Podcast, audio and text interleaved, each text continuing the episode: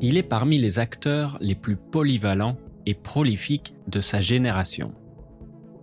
Gérard Depardieu, né en 1948 à Châteauroux dans le centre de la France, a été actif dans le cinéma et le théâtre pendant cinq décennies.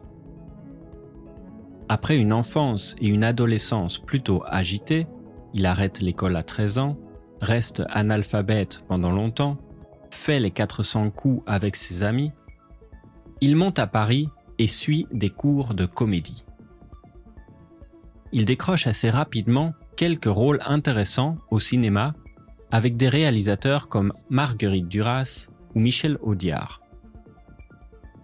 Mais c'est le film Les Valseuses de Bertrand Blier en 1974 qui va le projeter sur le devant de la scène. Son physique robuste et sa capacité à osciller entre fermeté et tendresse impressionnent le public.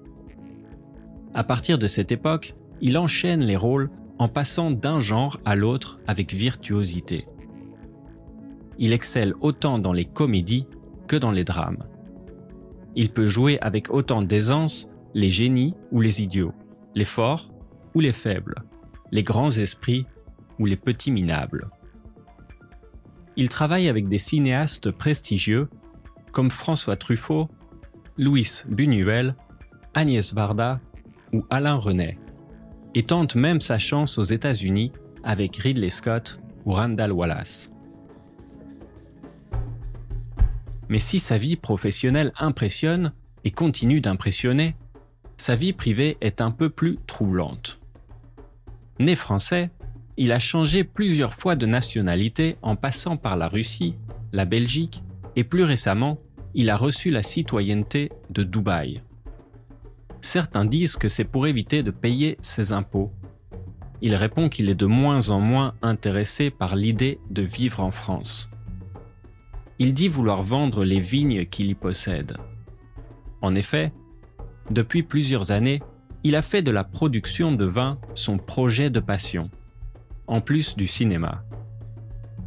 Même si le vin peut être une passion noble, il aime aussi en abuser, ce qui lui vaut un des plus beaux palmarès d'extravagance publique pour un acteur. Entre les nombreuses conduites en état d'ébriété, les coups de tête au paparazzi et les insultes aux journalistes, il y a surtout cet épisode mémorable où il a uriné devant tout le monde dans une bouteille lors d'un vol d'avion pour Dublin.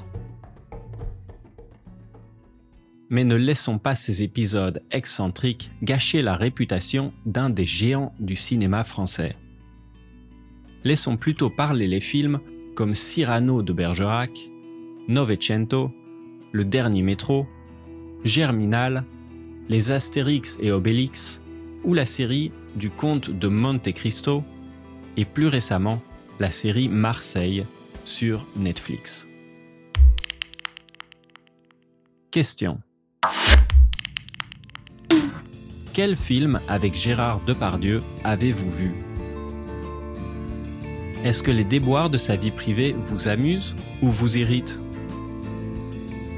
Ou plutôt, lesquels vous amusent, lesquels vous irritent et pourquoi?